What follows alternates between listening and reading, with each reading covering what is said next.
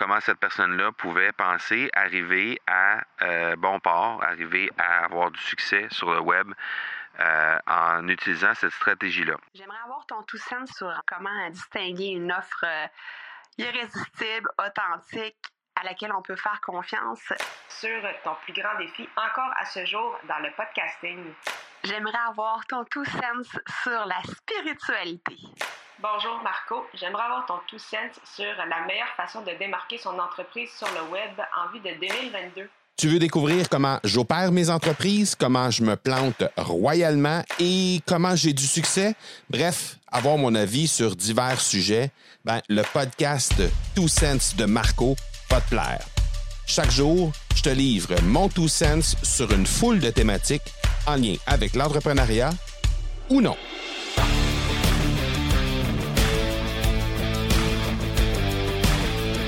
Petit coup de gueule aujourd'hui. Euh, J'ai parlé avec quelqu'un sur le web euh, un peu plus tôt euh, ce mois-ci et j'essayais, j'avais beau essayer de de réfléchir à savoir quelle était la réelle stratégie de cette personne-là pour faire en sorte que peut-être je puisse réaliser à quel point il y avait quelque chose que j'avais pas saisi dans euh, dans sa stratégie, mais j'ai pas arrivé, j'y suis pas arrivé. Je suis pas arrivé à, à, comprendre comment cette personne-là pouvait penser arriver à euh, bon port, arriver à avoir du succès sur le web euh, en utilisant cette stratégie-là. Alors, ce qu'elle m'a dit tout simplement, euh, c'est euh, moi, ben, je, je, je, ne crée pas de contenu.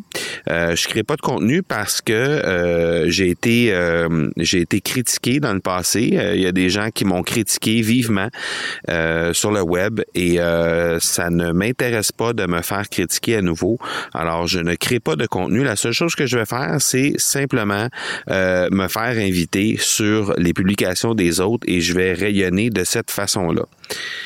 Euh, my God. Euh, j'ai quasiment envie de faire un bon petit coup de gueule sur ça aujourd'hui parce que ça a juste pas de bon sens. ça a juste pas de bon sens. Si tu veux avoir une entreprise sur le web et que tu veux vraiment euh, avoir du succès. Tu veux vraiment que les gens te connaissent? Tu veux vraiment que les gens euh, adhèrent à ton message, euh, soient capables d'être au courant de ce que sont tes valeurs, de ce que sont, euh, de, de, ce que tu veux faire dans la vie, de ce que tu aspires à faire dans la vie? Comment tu peux faire ça à travers les publications de d'autres personnes?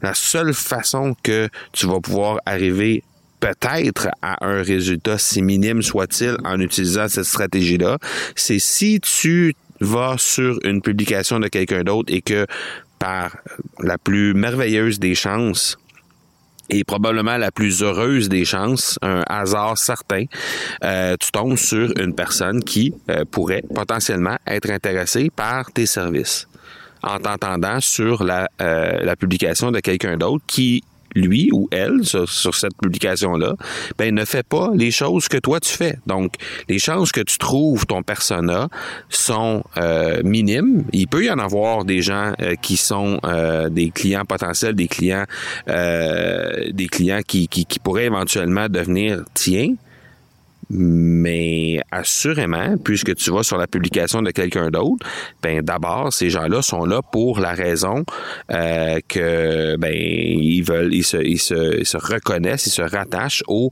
euh, contenu que cette personne-là crée, et non pas ce que toi tu crées.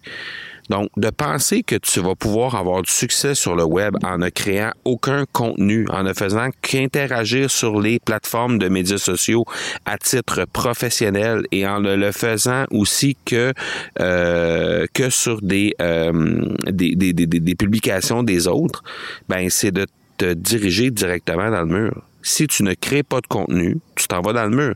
Tu n'as aucune voie possible si tu ne crées pas du contenu. Et euh, je vais arrêter là parce que je veux pas nécessairement faire du bashing sur cette personne-là en particulier. Je veux pas faire un cas d'espèce avec une personne en particulier, mais je vais me contenter de vous dire que cette personne-là euh, aurait tout avantage à créer du contenu, que ce soit du contenu écrit, que ce soit du contenu vidéo, que ce soit du contenu audio, mais dans la sphère d'activité que cette personne-là opère, il n'y a aucune chance que tu puisses avoir du succès sans créer du contenu.